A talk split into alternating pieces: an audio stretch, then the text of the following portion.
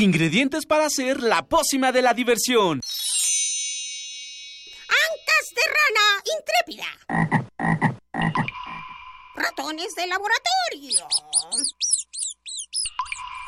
Plumas de pollo creativo.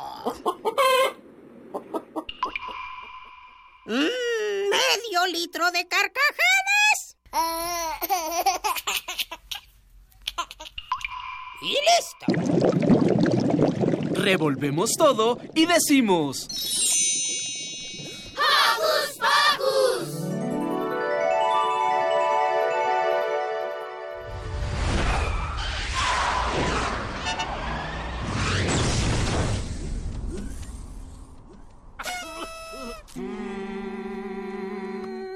Feliz Cumpleaños. Ah, Ti. en un solo Chico. te vi y Paré. Sesun. mono por Les. así. ¡Cumpleaños! Mi querida niña, esto no es un cumpleaños. ¡Claro que no! Esta es la fiesta del no cumpleaños. And one, and two, and one, two, three, four. ¡Hey! ¡Bravo! Muy, pero muy buenos días. Bienvenidos a... Hocus Pocus. Eso es todo. Y bueno, iniciamos diferente con unas mañanitas muy especiales porque el día de hoy estamos festejando el cumple de quién? De Miranda. De Miranda. Miranda, felicidades. Gracias. Este sabadito es un cumpleaños radiofónico. Realmente sí. Eh, hace ocho días también celebramos a mi querido Roberto, así que eh, nos deben una rebanada de pastel. Felicidades Pastel chicos. Que va a haber. Eso es todo. Y bueno, estamos iniciando este programa. ¿Y qué les parece si nos presentamos? ¿Les late? Sale. Yo soy Miranda y como bien dijo Lalo, digo Lalo, hoy cumplo 11 años, entonces felicidades a mí. ¡Abrazo sonoro! yo soy Paula y bienvenidos. Yo soy Roberto y espero que nos estén escuchando y les mando un abrazo sonoro igual. Eso es todo. También mandamos un abrazote sonoro a Silvia, porque la mandamos a una investigación especial eh, eh, en el África. No, no es cierto. En Guanajuato, ¿no? Exactamente, así que le mandamos un besote y un abrazo sonoro también a Santi y por supuesto a nuestro equipo de producción. Eh, en, en los controles está eh, Jesús Silva, en la producción Ivonne, Itzel, Armando y por supuesto Paco Ángeles. Así que muchísimas gracias. ¿Y qué les parece chicos?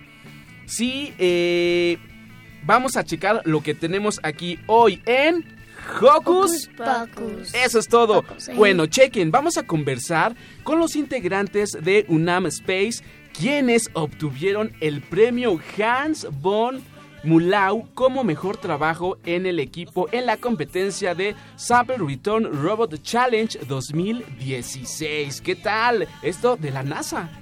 Emanuel realizó una entrevista a una pedagoga que nos habló, que nos habló de su trabajo y la diferencia entre escuelas públicas y privadas. Hoy nos visita una bióloga que se llama Alejandra Va- Vázquez, responsable del Centro de Conservación ¿Sí? ¿Cómo se llama? Seconce. Eso. Para hablarnos más de las especies marinas y acuáticas. Qué interesante. Santiago, Santiago preparó una serie de datos curiosos que podrías poner en, te dejarán el ojo cuadrado. Quédate a escuchar esta divertida nota. Eso es todo. Así que muy buzos, porque... ¡Comenzamos!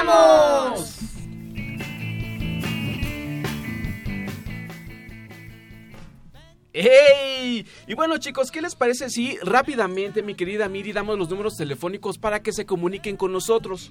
Bueno, ahí les va y anoten bien. 55 36 43 39. Va de nuez. 55 36 43 39. Música peruzos. Eh, y Roberto, ¿qué te parece si iniciamos con buena música para nuestros radioescuchas? Y Y vamos la a música arrancar. se va a llamar Conex Conex. Susana Harp. Aquí, En Hocus Pocus. Y es en mayas.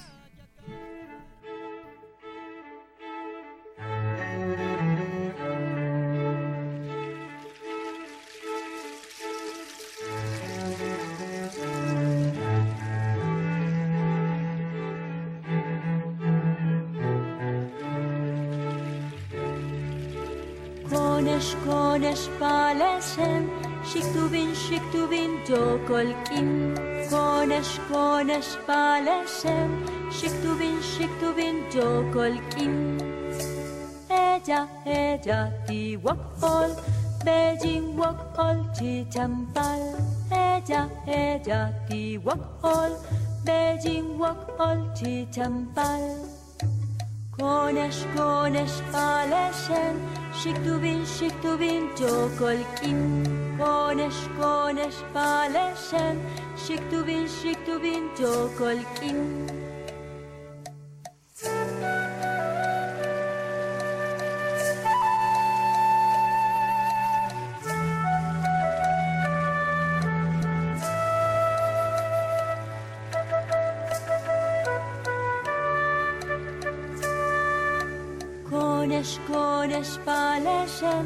Siktuvin, Siktuvin, Jokolkin, Konesh, Konesh, Paleshen, Siktuvin, Siktuvin, Jokolkin. Letun tecsos mag halál, gyantuk hinawok osztik, letun tecsos mag halál, gyantuk hinawok osztik. Konesh, Konesh, Paleshen, Siktuvin, Siktuvin, Jokolkin. Konesh, konesh, paleshem. Shiktuvin, shiktuvin, jokolkin.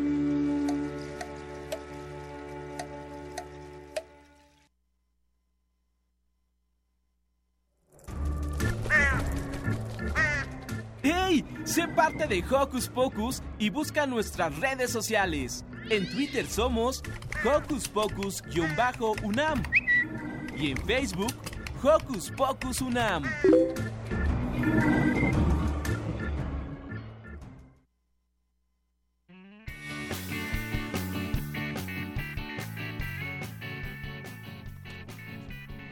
Seguimos aquí en Hocus Pocus. No dejen de seguirnos en nuestras redes sociales para seguir en contacto con nosotros. Exactamente, en Facebook nos encuentran como Hocus Pocus UNAM y recuerden, no se les olvide darnos un super like. Eso es todo. Pulgar arriba. También síganos en Twitter como arroba hocus pocus guion bajo unam.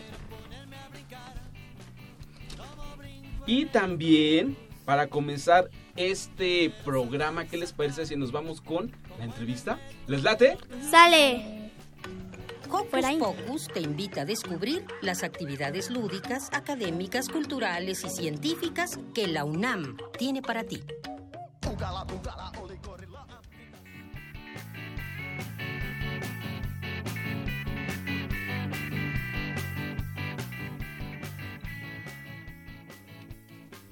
¿Sabías que la ciencia es fundamental para conocer, investigar y experimentar sobre todo lo que nos rodea? Esta mañana nos acompañan en cabina los integrantes de Space UNAM, quienes recientemente ganaron el premio Hans von Mulau como mejor trabajo en equipo de la competen- en la competencia Sample Return Robot Challenge 2016. ¡Eh! Bienvenidos chicos, ¿cómo están? Hola. Hola, bien, gracias. Eh, Gracias. la verdad estamos muy contentos y también muy orgullosos y nos gustaría que se presentaran, ¿les late? Para conocerles un poquito. Hola, buenos días, soy Ana Buenrostro. Hola, soy eh, Eric Gutiérrez. Hola, soy Jessica Reyes. Hola, yo soy Brian Pérez. Y bienvenidos chicos. Gracias. ¿Desde cuándo se interesaron en la ciencia? Pues creo que todos nos interesamos desde chiquitos. Teníamos mucha curiosidad y creo que eso se vio reflejado al elegir nuestras carreras, que- porque somos ingenieros. ¡Eh! Genial. Yo tengo otra pregunta. ¿Cómo fue que entraron a la competencia? Bueno, pues la NASA na- lanzó un reto y pues nosotros decidimos que con todo, con todos nuestros sueños o las metas que queríamos, queríamos este cumplir el reto. Genial. Y de ahí me imagino que se, se organizaron en equipo. ¿Cómo fue el, la integración de cada uno de ustedes? Este, pues fue básicamente con un, un par de chavos de, de ahí de la escuela, de la facultad de ingeniería. Y este, y poco a poco fuimos llamando pues a los amigos, a, conocidos, a, quienes de verdad les interesara pues hacer algo, un proyecto grande para la NASA, por ejemplo. Y pues fue así, o sea, realmente no es como tener como capacidades, digamos, extraordinarias o, o no sé, conocimientos específicos. Lo, que realmente nos motivó fueron las ganas de querer hacer algo. Y así, entre amigos y, y así resultaron las cosas. Bien. Yo tengo otra. ¿De qué se trata su proyecto? Ah, bueno, es este proyecto que llevamos desarrollando cerca de dos años.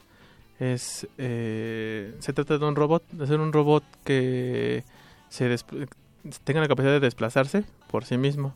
Ok. Luego eh, buscar muestras con ayuda de cámaras, que serían como los ojos del robot. Eh, puede decir que a qué distancia están las cosas que quiere recoger. Entonces va hasta donde están las cosas, las recoge con una pinza y las deposita en un contenedor. Y bueno, eh, así básicamente con varias muestras. Wow. Y dijeron que tienen un nombre, ¿no? El robot. Sí, se, se llama Robert 2, porque es el segundo robot que hacemos. Ah, genial. ¿Cómo fue su experiencia de la competencia de la NASA? Pues competimos contra muchos equipos de otras universidades de Estados Unidos principalmente y pues aprendimos demasiado. Conocimos, bueno, tanto a todas las escuelas y pudimos darnos cuenta que tenemos las mismas capacidades que las otras universidades. Aunque tengamos menos presupuesto, pudimos lograr hacer lo mismo que ellos. Aunque de repente el presupuesto eh, sí nos afecta un poquito, pero yo creo que las ganas de cada uno, los sueños y la creatividad hicieron que pues ustedes eh, cumplieran un excelente papel. Sí, de hecho, este, algo que nos caracteriza y, de- y nos lo reconocieron allá en la competencia es que somos pues un gran equipo. Todos estábamos muy unidos y este y pues con base en eso fue que sacamos el proyecto adelante con pasión, con ganas, este y pues eso es básicamente lo que se necesita, ¿no? Para para cumplir los sueños. Y de la UNAM, por supuesto, qué orgullo. Gracias. Que debemos decirlo, eh, que también participó un compañero de, del Instituto Politécnico con nosotros. Ah, ok, ¿cuál es su nombre? Él es César Augusto. Ah, le mandamos también un abrazo Saludos. sonoro a César. Papachito. ¿Qué proyectos tiene la UNAM para que los pequeños se acerquen a la ciencia? Bueno, pues principalmente tiene proyectos en Universum donde pueden ir los niños de cualquier edad y tienen pues acercamiento desde la biología, en las matemáticas, en todos los aspectos. Genial. Chicos, yo sé que ustedes eh, compitieron con otros eh, 10 grupos de diferentes naciones. Así es. Eh, ¿qué, ¿Qué significó para ustedes? Porque también fue como un reto, ¿no? ¿Estaban nerviosos? Eh, ¿O confiaban en su proyecto? Ya ve que algunas risitas de que se están acordando de todo lo que vivieron. Este, cuando llegamos al Congreso, porque este concurso fue en el Congreso Internacional de Astronáutica, que se celebró en Guadalajara apenas hace una semana. Este, no nos dimos cuenta, bueno, cuando entramos para hacer nuestra presentación, nos dijeron que ahí mismo era una competencia interna entre las 10 universidades que iban a exponer su proyecto y que el, al final se iba a decir quién era el ganador. No lo esperábamos, pero fue muy emocionante saber. Wow, que y que nombran el, el nombre, bueno, el, obviamente el, el equipo. ¿Y qué sintieron?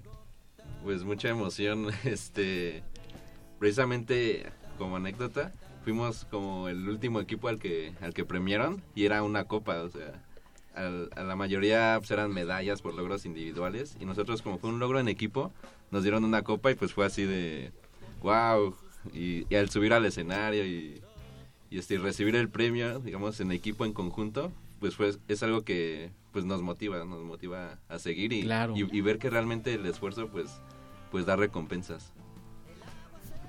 Roberto tiene una pregunta acerca del robot.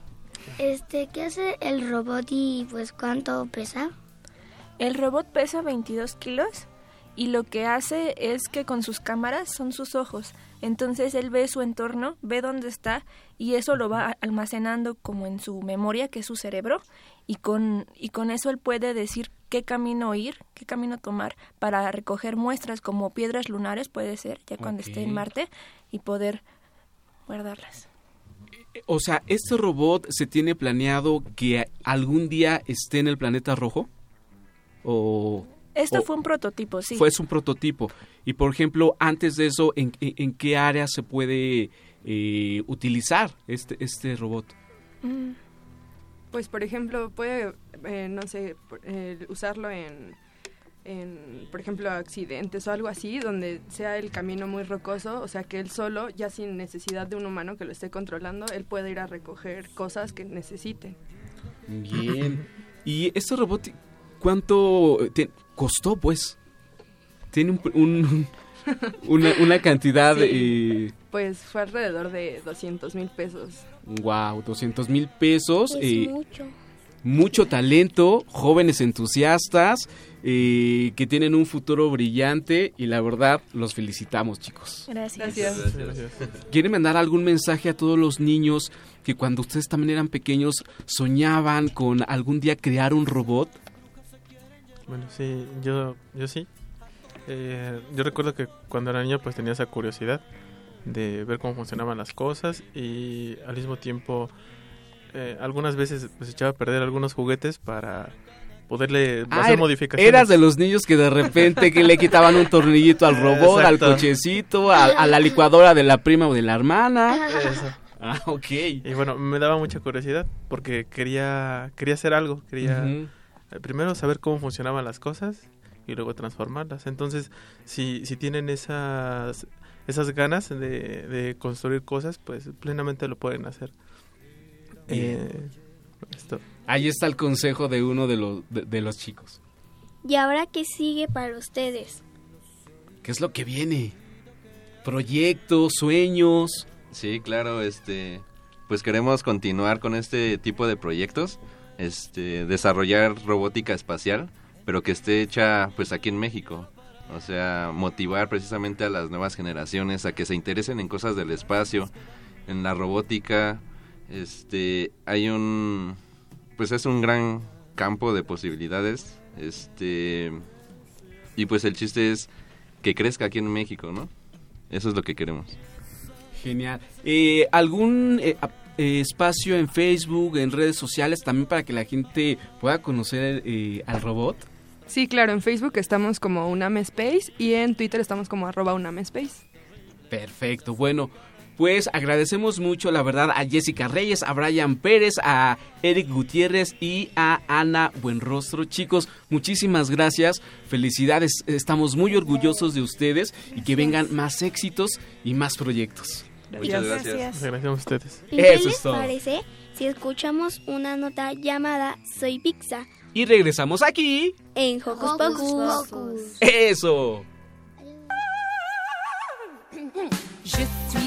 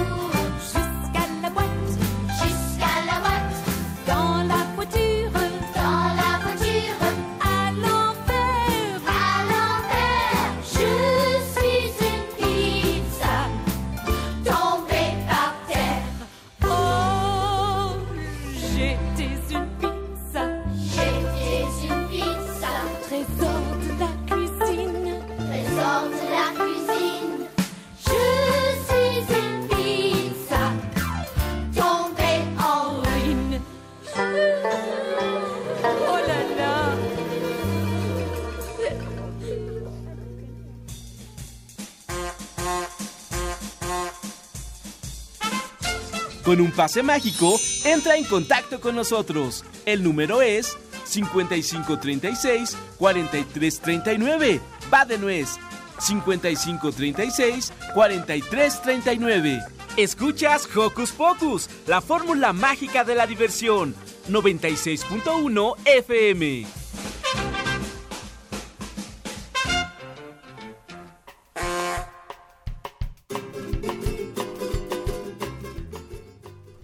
¡Ey! Regresamos aquí a Hocus Pocus. Hola. Bueno, estamos aquí con... Hola. Un invitado muy especial que nos está acompañando aquí para conocer cómo se hace un programa de radio y él se llama... Ángel. Hola Ángel, ¿cómo estás? Bien. ¿Qué edad tienes? Seis años tiene Ángel y ¿te, te gusta el programa Hocus Pocus? Sí. Eh, ¿Qué es lo que más te gusta? Las canciones. Sí, las canciones. Las canciones. Eso es todo. Pues bienvenido y espero que, que te diviertas y que veas cómo se hace un programa de radio, ¿no, Miri? Sí. Sí, de hecho, sí. Okidoki. Emanuel entrevistó a su maestra y le contó cómo es la experiencia de dar clases y la diferencia de- entre una escuela pública y privada. Vamos a escucharla.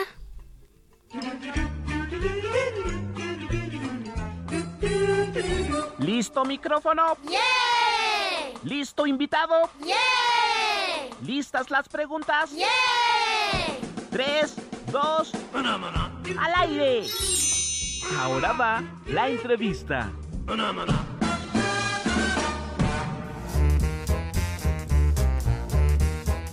Hola, buenos días queridas radioescuchas. Hoy tengo el gusto de presentarles a mi maestra Brenda, licenciada en Pedagogía, con 15 años de carrera profesional. Imparte clases en todos los grados escolares en la Escuela Maestro Ricardo Salgado Corral. También ha participado como presidente de la cooperativa de la misma escuela y actualmente tiene un grupo de primer grado. Buenos días, maestra Brenda. Hola Emanuel, muy buenos días. ¿Por qué decidió ser maestra? Por vocación docente, mi vida. Me gusta mucho el trabajo con los niños, lo disfruto, me llena y me complementa. ¿Cuántos alumnos tiene a su cargo y qué tan difícil es impartir clase? Mira, mi vida, tengo 33 alumnos. Es complicado porque los niños pequeños de 6 años se están adaptando a nuevas formas de enseñanza, a- se están adaptando en una nueva escuela, están chiquitos, están aprendiendo límites, valores, disciplina, etcétera. Del grado de primero al sexto, ¿cuál considera que sea más difícil y por qué?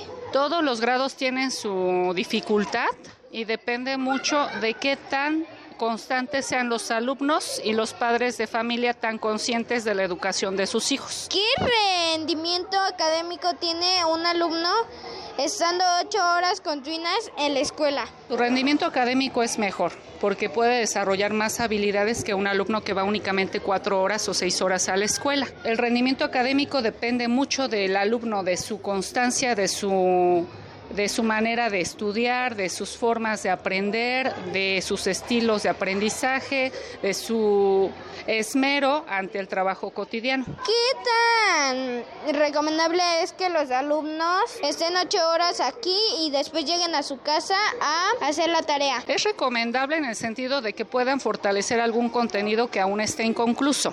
No debe saturarse de tarea, debe ser cosas sencillas, simples, que pueda un alumno terminar en 30 minutos o una hora máximo. Y lo principal es ocupar el tiempo del día para poder eh, realizar otras actividades, ya sea deportivas, lúdicas, artísticas y sobre todo poder convivir con su familia. ¿Qué hay entre una escuela pública y una particular académicamente, por supuesto? Mira, las diferencias yo creo que son a las que te refieres. La escuela pública obviamente no tiene ningún costo más que los que se generan ustedes para ir comprando sus útiles escolares, etcétera. Una escuela particular obviamente te va a cobrar una mensualidad, una anualidad y te va a cobrar por absolutamente todo. Y las diferencias realmente son las mismas, o sea, realmente no hay diferencias porque lo que se aprende en una escuela pública y privada es exactamente lo mismo y depende mucho del alumno y del padre de familia, de su esmero, de su constancia, de su trabajo diario. ¿Considera que son suficientes 30 minutos de recreo? Completamente suficientes. En donde no hay sufici- suficiencia es en las horas de educación física. Se requiere más trabajo en horario de educación física porque los alumnos es- necesitan desarrollar muchas habilidades tanto deportivas, físicas, emocionales, etcétera. En eso se necesita mayor tiempo, el recreo es suficiente. En su opinión, ¿qué le falta al programa de enseñanza? Más que al programa de enseñanza, yo pienso que una escuela pública necesita mayor equipo, necesita un gimnasio particular para que los alumnos puedan desarrollar habilidades eh, pues deportivas y de otro tipo, necesita eh, un salón especial para que los alumnos puedan desarrollar actividades como talleres, danza, etcétera. O sea, en realidad el programa está correcto. Lo que necesita es mayor equipo dentro de las escuelas. ¿Qué diferencia se encuentra cuando usted cursó la primaria y ahora que da clases? Son muchas, mi vida, muchas, muchas diferencias, pero yo creo que la principal es el número de alumnos. Antes eran pues grupos de 60 alumnos, ahorita son grupos de 30 alumnos. La diferencia más importante radica en cómo las familias van cambiando, nuestra sociedad va cambiando y la escuela se va adaptando a esas necesidades de la sociedad.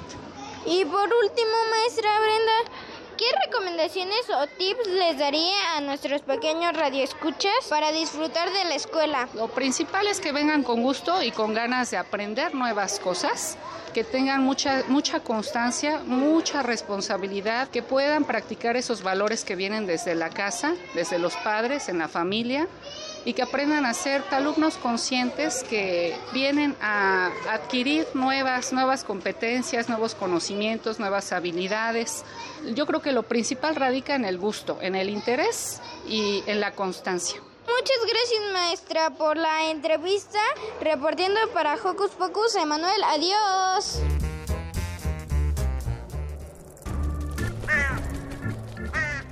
¡Hey! Sé parte de Hocus Pocus y busca nuestras redes sociales. En Twitter somos Hocus Pocus-UNAM y en Facebook Hocus Pocus UNAM.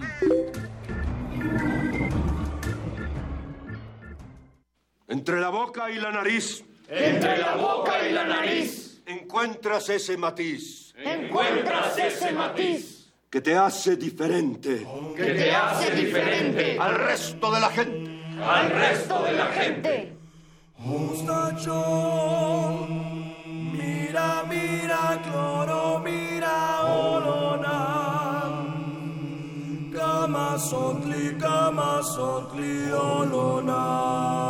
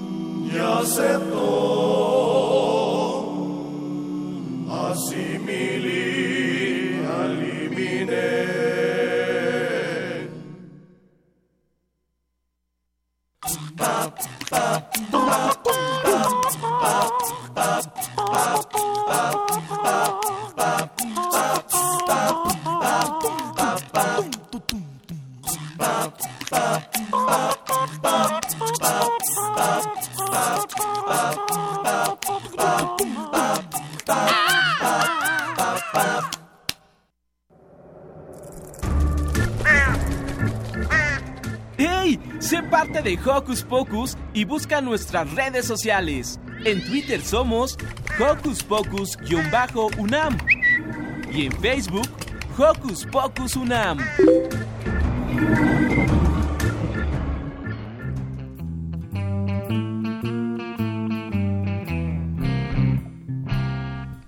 Acabamos de escuchar Olomán, Los Bigotes del Ritmo. ¡Ey! Roberto y Miri fueron a la premier de la película Bienvenidos a Monster High y nos, trajeron toda la información. El pasado.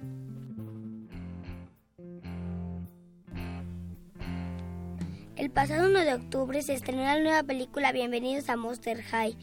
En esta peli, Draculaura, Claudine Frank, Leo Laguna, entre otros personajes, nos mostrarán el valor de la diversidad. Sobre esto, Angélica Aguilar, respondente de Sony Pictures Home Streamer, nos comentará. Esta película va a estar disponible solo en DVD a partir del 14 de octubre para que todos puedan disfrutarla en su casa. Y es que ser único es ser sincero con uno mismo y con los demás. Y es respetar las diferencias que tenemos entre todos, sin importar gustos, ideas, sueños, si somos altos, bajos, delgados y llenitos. Al respecto, la conductora de televisión Natalia Telles nos dice que las niñas se encuentren en estos personajes, estos lados divertidos, diferentes y mágicos y, y, tú puedas ver cosas que tú tienes que existen en estos personajes y que a lo mejor no existen en otras compañeras de la escuela, pero tú sí tienes y tú tienes que quererte mucho tal y como eres y jamás tratar o pretender de parecerte a nadie. Por otra parte, con el estreno de la peli se lanzaron ocho nuevos productos de la línea Monster High. Además, Gabriela Luna, representante de esta empresa, nos dijo cuántas, en cuántas salas se proyectará la cinta. Y bueno, también difundir todos los valores de todos los personajes y ser tal y como son. Gracias a su apoyo, vamos a estar exhibiendo la película en 51 salas, en 31 ciudades del país a partir de este fin de semana. Pero eso no es todo, porque bienvenidos a Monster High. Pronto lo podrás disfrutar en casa, nos dijo Angélica Aguilar. Esta película va a estar disponible solo en DVD a partir del 14 de octubre, para que todos puedan disfrutarla en su casa. Entonces, ya, ya saben la recomendación para ir a verla.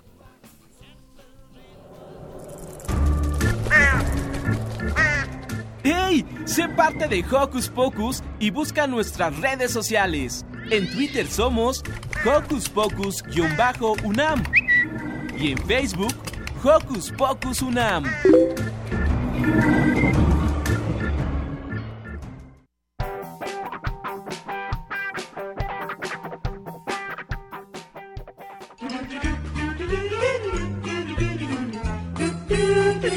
¿Listo micrófono? ¡Yeah!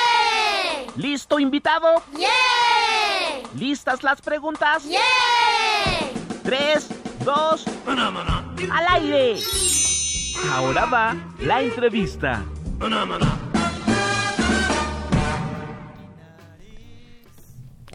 Nos acompaña la bióloga Alejandra Vázquez, bióloga egresada de la Escuela Nacional de Ciencias Biológicas del Instituto Politécnico Nacional. Ha realizado estudios sobre las medusas en el Laboratorio de Ecología Marina. Actualmente es responsable del Centro de Conservación Seconce, Seconce gracias, del Acuario de Imbursa, representando la cultivo y cult represent, rep, uh, reproduciendo y cultivando tantos peces de agua dulce y marina como variedad de especies de medusas. ¡Wow! Bienvenida.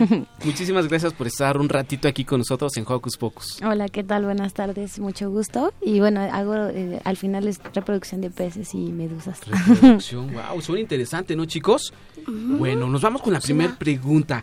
¿Cuál es la diferencia entre una especie marina y una acuática? Eh, bueno, para como a, lo principal es una especie acuática, es cualquier organismo que depende o que vive la mayor parte de su vida en el agua, en okay. cualquier eh, tipo de agua. Y en cuanto a la especie marina, es cualquier organismo, pero en el mar. Entonces, esa es la gran diferencia en que uno es en eh, cualquier tipo de cuerpo de agua y otro es solo en el mar. Bien. ¿Cuáles son las especies más representativas en me de México?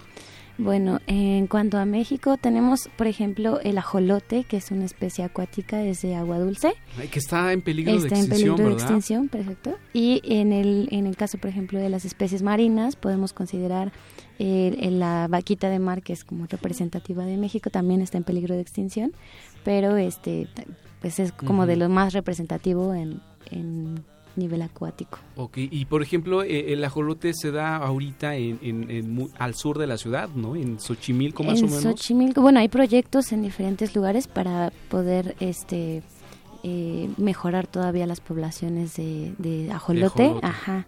Pero bueno, también el Xochimilco está un poco dañado, entonces también Sí. de tanta contaminación, entonces sí es como un poco complicado, pero sí hay varios proyectos en cuanto a reproducción de ajolote. Qué padre. ¿Cuáles son los riesgos que se enfrentan al reproducir medusas? Eh, bueno, primero las medusas son, eh, primero son súper complicadas en cuanto a que tienes que tenerles las condiciones exactas, por ejemplo, salinidad, temperaturas, y depende de la especie es el tipo de condiciones que debemos de considerar. Entonces, esa es una. Y la otra, bueno, hay eh, medusas que son bastante urticantes, entonces este produce como comezón. Pero básicamente, este, la verdad es que es, a mí me gusta muchísimo, entonces hay muchísimas especies de cuales estar trabajando y pues también de información de medusas falta muchísimo, entonces hay mucho por descubrir y, y, este y pues eso es lo que tratamos de hacer. Y aparte son muy bellas, o sea, Sí. ver eh, los movimientos tan delicados de repente que como finos, no sé, Sí. se me hacen como un animal como elegante. Sí, exactamente. sí, ¿No? muchos- Elegante pero panicioso. Yo le tengo mucho pánico. y, y- y los colores, por ejemplo, de la medusa, ¿tiene un color o son varios? Mm, dependiendo de la especie, Ah, es la, tono- ajá, la tonalidad. Y bueno, hay algunas, por ejemplo, la medusa luna, que es color como transparente, pero medio blanco. Ok. Este, en el caso, por ejemplo, hay medusas que son avisales, sobre todo las avisales, que presentan un tipo de, eh, de luz y bueno, son como, es una sustancia química que ellas producen para producir esta luz. Y hay algunas otras que pues se basan, por ejemplo, en los colores de lo que comen, por ejemplo, la medusa invertida, que es como tonalidad café o marrón. Entonces es Ah. también porque tiene una asociación con una microalga, que es color como cafecita. Y entonces este le da un lugar a donde vivir al alga y el alga hace fotosíntesis y del resultado de la fotosíntesis la medusa también se lo come. ¿Y y eso Entonces- hace que se ilumine un poco? Pues se ve de color como marrón cafecita. Ajá. Entonces es eh, la diferente tonalidad también depende del tipo de alga. Ah, qué interesante. ¿Cómo podemos aprender a preservar a las especies?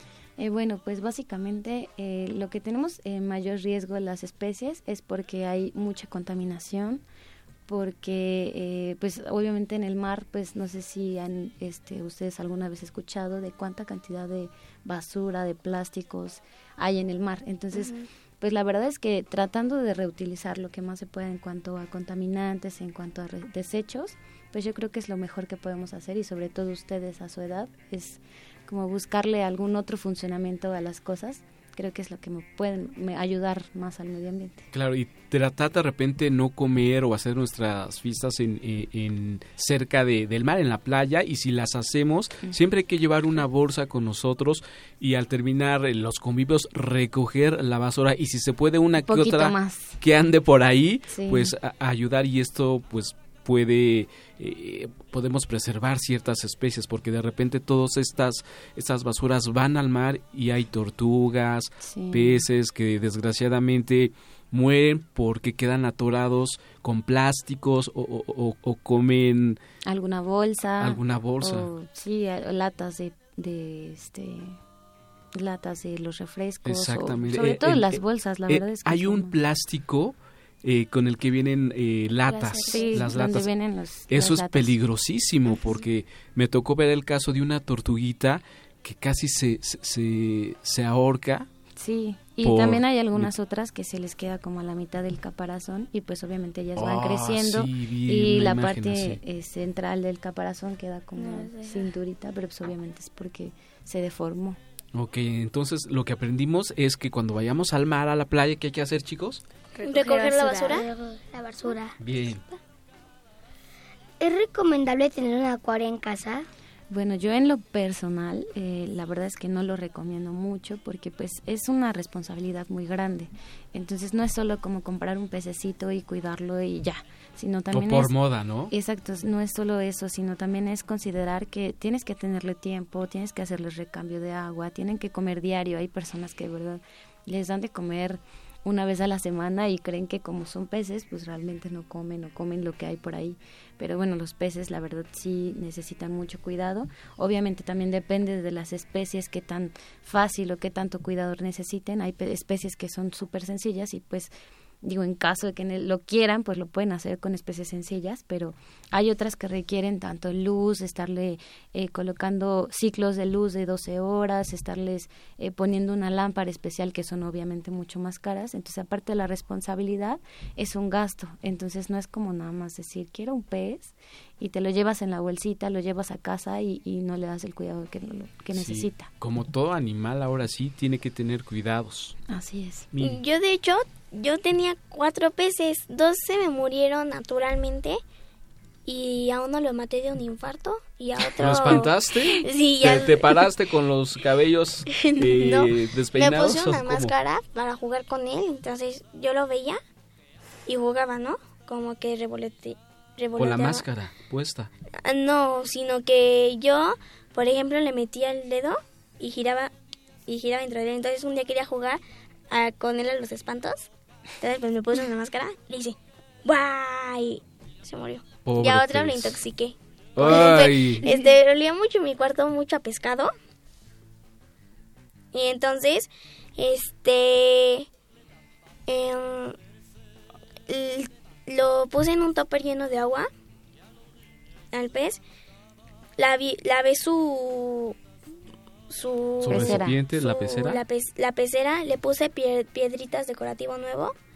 Ajá. Mm, eché el pez, pero antes de echar el pez, aún lo tenía en otro topper con agua. Eché el agua y le puse tantito perfume, dejé que se oleara.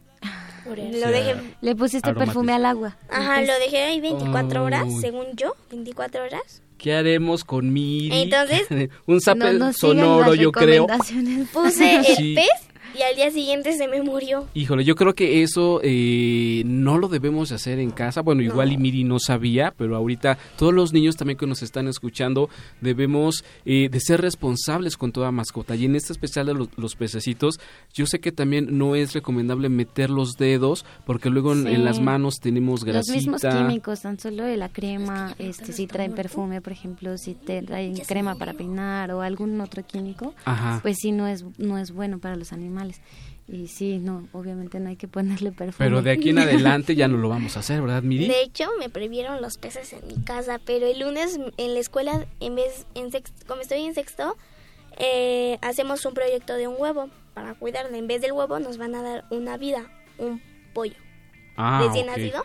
Entonces pollo. nos los iban a entregar el jueves. Cuídalo mucho, por Pero favor. se supone que este no, lo- no nos los iban a entregar el jueves, nos los iban a entregar el jueves, pero como estaban muy chiquitos, Ajá. la, la maestra le llamó al granjero que nos los iba a entregar y le dijo que nos esperáramos viernes, sábado y domingo y que el lunes nos los entregaran. Ok, hay que cuidarlos. Ahorita me, me acordé, no sé si los papás y, y jóvenes llegaron a ver eh, una caricatura que se llamaba Los... eh, de, de, de Bugs Bunny, que había un personaje que se llamaba Elvira. Sí. Que, que sí le gustaban mucho los animales, pero no, Los no era como... demasiado. Los amaba demasiado y los ap- apa- a- a- apretaba. apla- Pero bueno, ya aprendimos que los pececitos eh, tienen... eh, hay que tener mucha responsabilidad, ¿cierto? Algunas sí. recomendaciones para los que tengan ahorita niños, los que tengan más bien pececitos Peces, en sí. casa. Eh, bueno, pues ya en caso de que estén como seguros que tienen esa responsabilidad y que la van a poder llevar a cabo, bueno, pues pueden acercarse con los especialistas. Eh, La verdad es que yo sigo pensando que es mejor eh, verlos desde lejitos. Y bueno, pues los invito a que visiten el Aquarium Bursa. Está hermoso, yo ya lo Sí, visité. ¿Ustedes, chicos? Este, lo nosotros lo vimos de afuera, de la de que Yo ya lo a vi la por dentro, la verdad. Sí. No, me llevaron en un paseo en primero. Ay, Y, genial. sí, pues ahí pueden verlos. La verdad es que hay muchas especies. Este, hay especies de agua dulce, hay de agua salada, tenemos pingüinos. El área de medusas era lo Eh, que hay quería. medusas. Eh, Es hermoso ese espacio. ¿Verdad? Sí, tenía un pingüinos, ¿verdad? Estaba como en una sala así como... Como en no sé, como iceberg. si fuera el... Hielo. mm, Pues, no sé, el polo hielo, norte y ajá. luego había como... un cuartito que estaba como vidrio y habían dos señores. Dándoles había como una montanita y habían pingüinos. Qué padre. ¿Cuántos pingüinos son? Eh, bueno, ahorita tenemos dos especies. Eh, la verdad es que no me sé el dato de los, de los de cuántos pingüinos tenemos, pero eh, tenemos dos especies y tenemos también tiburones, tenemos Ah, sí la em, rayas, eh, Las rayas. Estrellas. Estrellas. Que todos, que todo mi grupo querían tocar las rayas, pero nos dijeron que no. Hay una especie Sí. también como de cocodrilo. eh, un- hay un sí, reptil tenemos que es- ahí un cocodrilo. Un cocodrilo, sí, ¿verdad? Exactamente, también tenemos ajolote. Eh, Ah, no me tocó verlos. Voy a ir otra A vez mí para sí, checarlos. claro a mí que sí me tocó verlos. Sí, de hecho también estamos como tra- tratando siempre de estar como renovando. También está la sala de corales cambiando. vivos. Exactamente, también tenemos la sala de corales vivos y bueno, actualmente ya hacemos reproducción de corales. Qué padre. Entonces, eh, tenemos nuevos proyectos también en, ahorita en el Acuario en Bursa y bueno, ya pronto les vamos, sí, que nos vas a- pronto les vamos a hablar de eso y Genial. este y sí, la verdad es que los esperamos y pronto los esperamos ¿Dónde también para que nos visiten. el acuario Está y los horarios? Está junto al Museo Somaya, está eh, en Polanco y el horario es de de 10 de la mañana Ajá. a 6 de la tarde, dependiendo el día. Ah, hay como varios Sí, horarios varios también, horarios. ¿verdad? Hay que checar bien la, en la página de internet. Sí, claro, eh, estamos Facebook. en Facebook, en Instagram, en Aquariumbursa pun- eh, y también en la, en la página aquariumbursa.com. Ujú. Y cualquier duda, de todos modos, también estamos, nos pueden escribir. Eh, de hecho, les traemos tres pases ¡Eh, eh, dobles. Eh, no sé si quieras hacer alguna dinámica. Ok, tenemos tres pases dobles Claro. para eh, cualquier día. ¿o ti- viene un día? hasta el 30... Son cinco, nos están diciendo, no son tres, son Ah, cinco bueno, a mí pases dobles, genial.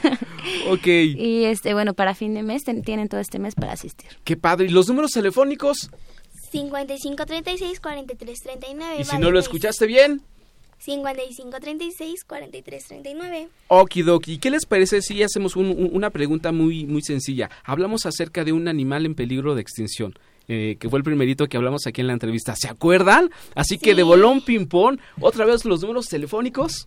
55 36 43 39. Y la verdad, visiten eh, el acuario porque está La hermoso. verdad está muy mono. Exactamente. Muy, pero muy eh, bonito. Pues la verdad, muchísimas gracias por esta pequeña entrevista. Aprendimos mucho acerca de, de los peces. Y también ese día fue un museo, la verdad, un museo y a un acuario. Ok, muchísimas gracias. No, de nada. Espero mucho que gusto. no sea la primera y última vez que nos visitas. No, pues ojalá que nos puedan acompañar y pues ya igual pueden transmitir desde ahí. Ah, genial, padrísimo. lo planeamos. Sí, claro. Muchísimas gracias. ¿De qué? Hasta luego. Abrazo sonoro. ¿Y ahora dónde nos vamos? Nos despedimos con una canción llamada Te amo y más, que la can que es de una película que a mí me fascina mucho, se llama El libro de la vida. Ah, increíble. ¿La escuchamos? por Diego Luna. Va que va. Te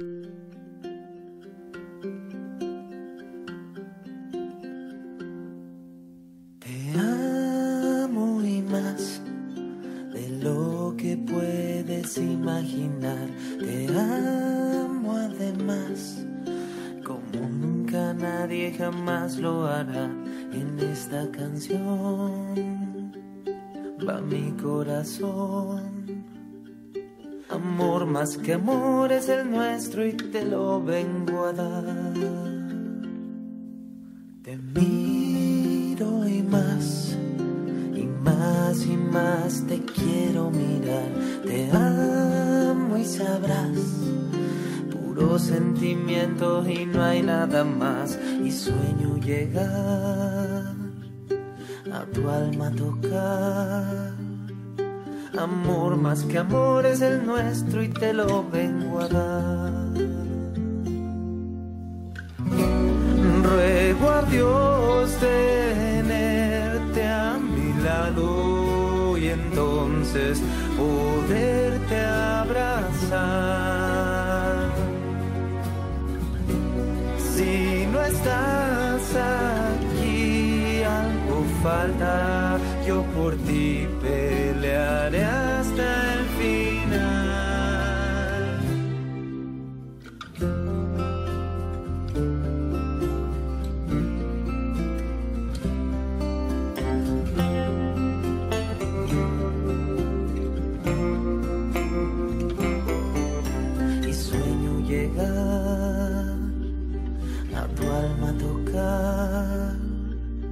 Amor más que amor es el nuestro y te lo vengo a dar. Te amo y más. Te amo y sabrás que nadie como yo te amará en esta canción. Yo veo quién soy.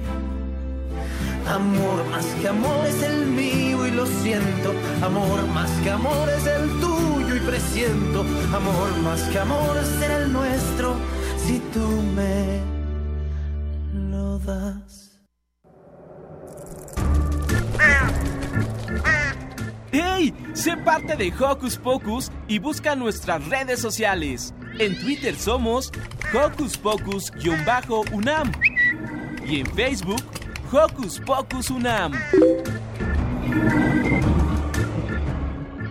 Y ese sonidito que escucho por ahí me dice que preparan un licuado para mí. Y ese sonidito que escucho por ahí. Ahora vamos a escuchar una interesante cápsula que Santiago preparó con datos interesantes que te sorprenderán.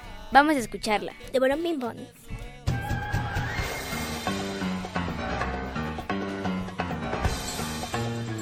Investigaciones Especiales de Hocus Pocus presenta.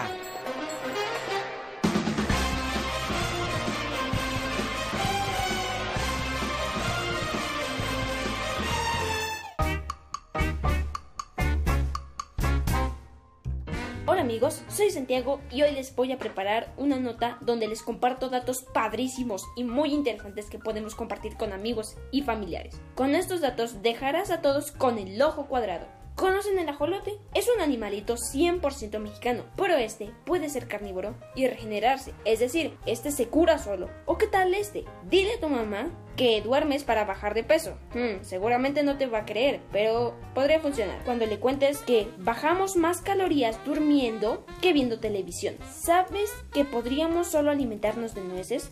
Sí, la nuez es un alimento casi perfecto por su calidad nutricional. Recientemente se descubrió que los zapatos mágicos sí existen, ya que se encontraron unos de 300 años de antigüedad en perfecto estado físico. Por ello, le nombraron mágicos. ¿O qué tal esta? Si te aguantas un estornudo, podrías romperte una costilla o sufrir un daño cerebral.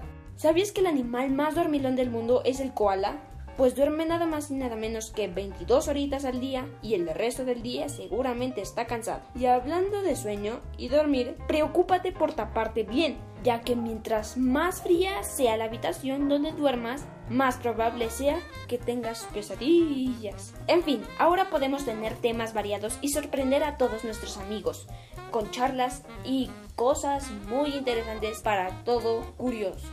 Yo soy Santiago y quédate con nosotros.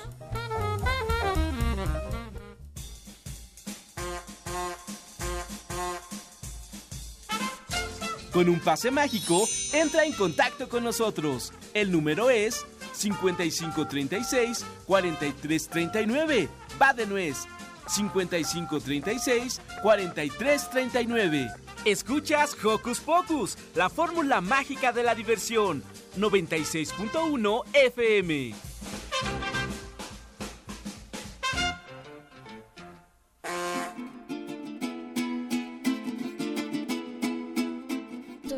¡Ey! Regresamos aquí a Hocus Pocus porque, ¿qué creen? Ha llegado el momento de despedirnos. Pero antes, tenemos saluditos para Miri por su cumple de parte de sus tíos abuelos Ariel y Lupita. ¡Felicidades!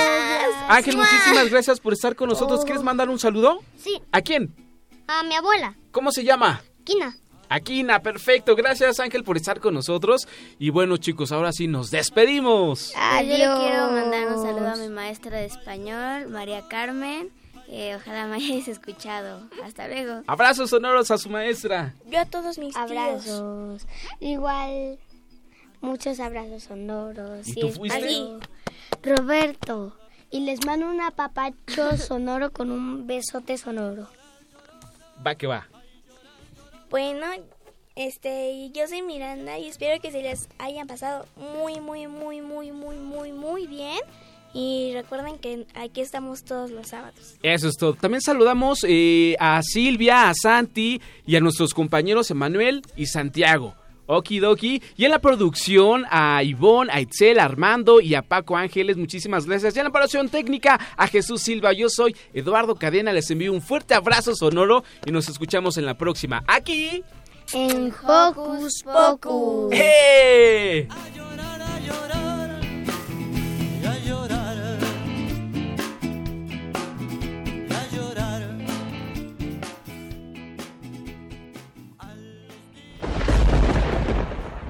Radio UNAM presentó